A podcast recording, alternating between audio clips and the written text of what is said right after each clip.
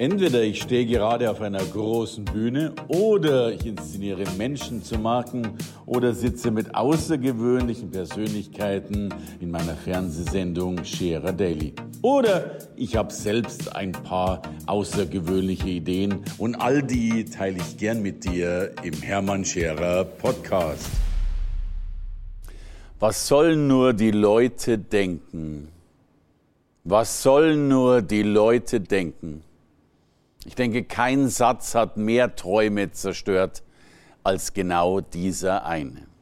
Weil wir immer wieder Dinge tun bzw. nicht tun oder sie anders tun oder so tun, wie wir glauben, dass sie erwartet werden, damit die Leute eben nichts denken oder nichts Negatives denken und eben das denken, von denen wir glauben, dass das, was sie dann denken, das Richtigere ist im Vergleich zu dem, was sie denken sollten, was wir als wenig richtig empfinden. Ich kann mich gut erinnern, ich habe schon als, als Kind eine Lieblingsjeans gehabt, die von oben bis unten zerrissen waren. Ich habe diese Hose geliebt. Aber ich durfte sie nie anziehen, weil meine Mutter immer gesagt hat, was sollen denn die Leute denken? Und ich weiß nicht, ob ihr die Story glaubt. Äh, wir, wir hatten, da mein Vater ein so begeisterter Schwimmbadgänger war, tatsächlich eine, ich weiß gar nicht, wie man sowas nennt, eine Dauerumkleidekabine äh, für das ganze Jahr im Schwimmbad gemietet. Das heißt, das war so dein Spind, der Körper groß war, also du konntest dich da selbst drin umziehen und du hattest da einen Schlüssel und in dieser Zeit konntest du eben auch deine Badesachen drin lassen. Also kurzum, es gab ein Jahr lang oder eine Saison lang keinen Zugang für jemand anderen, eben nur für die, die den Schlüssel hatten. Und ich hatte einen Schlüssel zu dieser Dauerumkleidekabine, in der meine Jeans versteckt war. Und ich bin deswegen immer so früh aufgestanden, um scheinbar ganz frühzeitig äh, in der Schule zu sein. In Wirklichkeit bin ich ins Schwimmbad gefahren, habe äh, die Hose umgezogen und bin dann mit der anderen Hose in die Schule gegangen. Wenn meine Mutter das gewusst hätte, sie hätte gesagt, was sollen denn die Leute denken? Wie es natürlich sein kann, war ich irgendwann mal blöd genug und bin mit dieser Hose angezogen nach Hause gefahren und meine Mutter hat den ganzen Schwindel entdeckt und wäre beinahe in Ohnmacht gefallen über die Geschichte, was denn wohl die Leute denken sollten. Und ich erlebe immer wieder, wie schwer es für einzelne Menschen ist, sich von dieser Macht, von diesem Damoklesschwert, von dieser Erschwerung des Lebens zumindest ein bisschen zu befreien weil wir uns immer eben nicht trauen und die Dinge nicht voranbringen. Wie heißt es so schön, ist der Ruf erst völlig ruiniert, dann lebt sich's völlig ungeniert. Ich habe Jahre oder wahrscheinlich Jahrzehnte, wahrscheinlich fast ein ganzes Leben dazu gebraucht, dass es mir relativ egal ist, was die meisten Menschen von mir denken. Zugegeben, ich glaube, so ganz von allen Menschen konnte ich mich noch nie befreien. Und wahrscheinlich können wir das auch nicht, weil uns viele Menschen auch am Herzen liegen. Und dennoch merke ich, dass es eine ganze Menge von Menschen gibt, bei denen es doch wirklich vollkommen egal ist. Wir aber weiß Gott was tun, damit die Menschen eben nicht irgendwas denken, von dem wir wollen, dass sie es nicht denken. Mein Gott, was sind wir für fremdgesteuerte Marionetten? Und ich liebe dann so Menschen wie Steve Jobs, die nichts anderes anhatten als eine schwarze Hose und schwarzen Rollkragenpulli. Ich finde das so herrlich, wenn man sich auf so tausend Dinge nicht mehr konzentriert. Was, was machen wir für einen Aufwand, für ein, für ein Zinnober, um Dinge zu tun, die wir gar nicht tun wollen, um Dinge, um Menschen zu beeindrucken mit Dingen, die wir uns manchmal gar nicht leisten können, um eben Menschen zu beeindrucken, die wir noch nicht mal mögen. Das ist die eine Welt der Außenwelt. Dabei wissen wir sowieso, dass all das ja reine Kultur ist, die wir sowieso aus einer anderen Perspektive vollkommen verrückt empfinden müssten. In Bali zum Beispiel gibt es die, die Giraffenhalsfrauen. Das sind die Frauen, die sich immer wieder so ein Metallstück zwischen ja, Oberkörper und Kopf einsetzen, um damit auch den Hals zu verlängern, der dann übrigens ohne diese Stütze gar nicht mehr halten würde. Und umso länger dieser Hals ist, umso großartiger und umso schöner empfindet diese Kultur diese Frauen. Wir schauen vielleicht verächtlich da drauf und denken uns noch, pah, was machen die eigentlich für einen Käse, den Hals verlängern, ist ja krank. Gleichzeitig glaube ich, sind wir nicht weniger krank. Wahrscheinlich schauen diese wunderbaren Frauen auf unsere Frauen und sagen, mein Gott, stell dir vor, und die lassen sich Löcher schießen in die Ohren. Die gehen in Geschäfte, um sich bewusst die Ohren kaputt schießen zu lassen, damit da dann Klunker dranhängen, die das Ohr noch weiter runterhängen lassen. Ganz zu schweigen von all den anderen Dingen, wie Lippenstift und Co. Und damit will ich gar nicht behaupten, dass mir Lippenstifte nicht gefallen. Äh, ich will damit nur aufzeigen, dass wir eben alle geprägt sind durch eine Kultur. Und dass wir das, was in dieser Kultur stattfindet und von dem, was wir glauben, dass es stattfinden soll, natürlich auch weitergegeben wird durch diese Aussage, was sollen die Leute denken. Das ist ja schon ein Damoklesschwert seinesgleichen. Aber ich glaube, es gibt noch jemanden, der noch viel mehr dafür sorgt, dass wir uns die Frage stellen müssen, was sollen wir eigentlich von uns denken? Wie sehr gehen wir eigentlich mit der Stimme um, die mit uns selbst spricht, mit unserem Zwiegespräch, mit unserem, wie ich es nenne, toxischem Zwiegespräch. Wir alle haben ja diese Gespräche mit uns selbst und angeblich sagen Forscher, wir kommunizieren den ganzen Tag miteinander. Manchmal gar nicht so laut, manchmal gar nicht so bewusst und dennoch reden wir immer mit, oh Blödsinn geht nicht und so weiter. Ähm, mir hat mal ein Teilnehmer gesagt, er hat sogar schon mal seine Klagelieder, die er so innerlich ablaufen lässt, nummeriert. Der weiß schon, zu welchem Zeitpunkt welches Klagelied in unserem Kopf stattfindet. Ein Gejammer darüber, ein Gejammer dort drüber und das wird dann ja immer wieder routiniert abgespielt. Die Schallplatte der Klagelieder.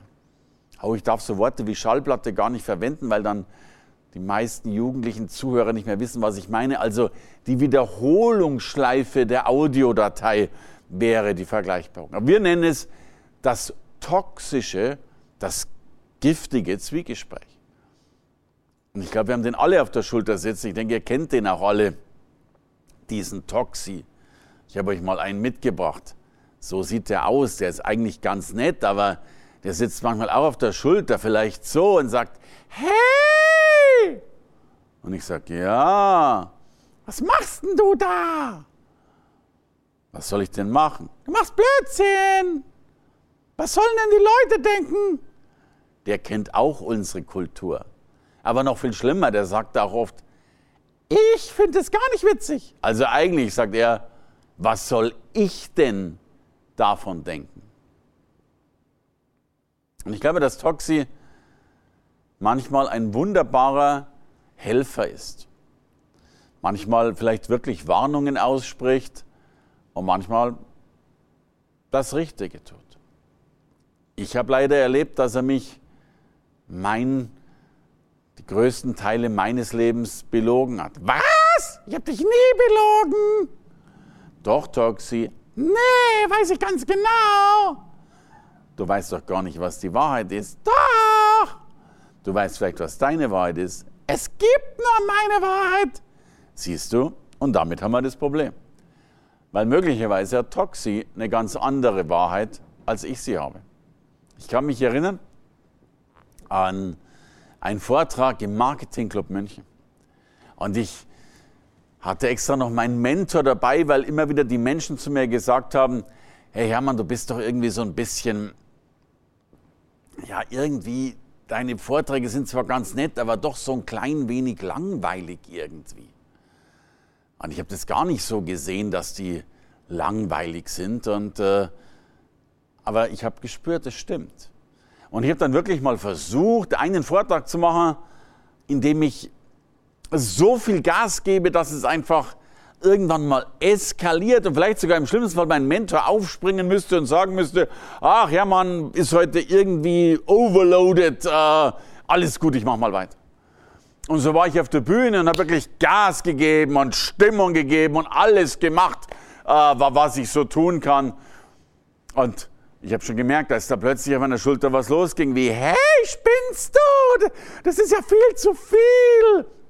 Und ich habe meine Bewegungen nach außen gemacht und, und habe eine riesen Gestik gemacht und habe demonstriert und meinen Vortrag kultiviert und mich aufgeregt und erregt und, und laut geworden und, und während ich auf der Bühne ausgeflippt bin, äh, hat er einen noch größeren, etwas einen Herzinfarkt bekommen und hat mit den Ohren zu schlagen und hat gesagt, um Gottes Willen, was machst du? Das ist schrecklich. Und er hat mich zusammengeschrien und ich habe aufs Publikum geschrien und er hat weitergeschrien und ich weiß am Schluss nicht mehr, ob ich mein Publikum angeschrien habe oder Toxi angeschrien habe. Ich bin in meinen Augen vollkommen aus mir rausgegangen und habe in meinen Augen Wahnsinniges geleistet. Ich war nach diesem Vortrag am Ende. Toxi war wohl mit Atemnot auf meiner Schulter gelegen. Und ich bin dann an den Ausgang dieser Veranstaltung und habe die Leute so gefragt, hey, wie war ich? Und ich habe natürlich damit gerechnet, dass die sowas sagen wie, Hermann oder Herr Scherer sind ja vollkommen ausgeflippt, sie sind ja nicht mehr ganz knusper in der Birne. Aber die Antwort, die ich bekommen habe, war eine ganz andere. Die Antwort war sinngemäß sowas wie, hm, Herr Scherer, Heute konnten wir endlich mal ein klein wenig von ihrer Begeisterung sehen. Und da ist mir klar geworden, dass Toxi halt nur das alte Leben kennt, nur das Leben möglicherweise in der Komfortzone kennt, aber natürlich nicht das Leben kennt, das es braucht, um auf einer Bühne 200, 300, 500 oder in meinem Fall auch sogar mal bis zu 10.000 Menschen zu begeistern. Und deswegen ist klar, dass er einen Herzinfarkt kriegt, aber gleichzeitig klar sein muss, dass wir nicht auf ihn hören dürfen in dem Moment, weil er die Lernkurve so noch nicht hatte. Hey, Lernkurve! Ja, Lernkurve. Vielleicht sind wir manchmal ein bisschen schneller unterwegs als unser toxischer Schelm. Vielleicht sind wir manchmal schneller unterwegs als Schutzengel fliegen können. Vielleicht sind wir manchmal die, die sich einfach ein paar Dinge beantworten dürfen, nämlich dass es egal ist, was die Menschen denken und dass es manchmal auch egal sein muss, was unser Toxi denkt, obwohl wir so sehr und so eng mit ihm zusammen sind. Und dann gibt es ja immer noch die Grenzen, die nicht nur die Kultur uns gibt, nicht nur Toxi uns gibt, sondern für den wir glauben, dass wir sie nicht einreißen können, weil es eben Grenzen sind. Und wir wissen heute alle, dass wir die Grenzen manchmal lockern dürfen, manchmal lösen dürfen und manchmal von anderen gezeigt bekommen, dass es diese Grenzen gar nicht gibt. Und diese Beispiele kennt ihr alle mit dem 100-Meter-Lauf, mit den Meilenläufern, mit vielen, vielen Herausforderungen, wo Menschen geglaubt haben, man sei schon am Ende dessen, was menschlich machbar ist. Und plötzlich kommt einer und hat gezeigt, dass noch viel mehr geht. Und nachdem es einer gezeigt hat, können es alle und dann können sogar die Toxis mit dazulernen. Okay. Danke fürs Reinhören in den Podcast. Wenn du mehr von mir wissen willst, komm zu meiner Veranstaltung Hermann Scherer Live. Infos und Sonderkonditionen für dich als Podcast-Hörerin oder Hörer findest du unter www.hermannscherer.com/bonus. Bis bald im nächsten Podcast.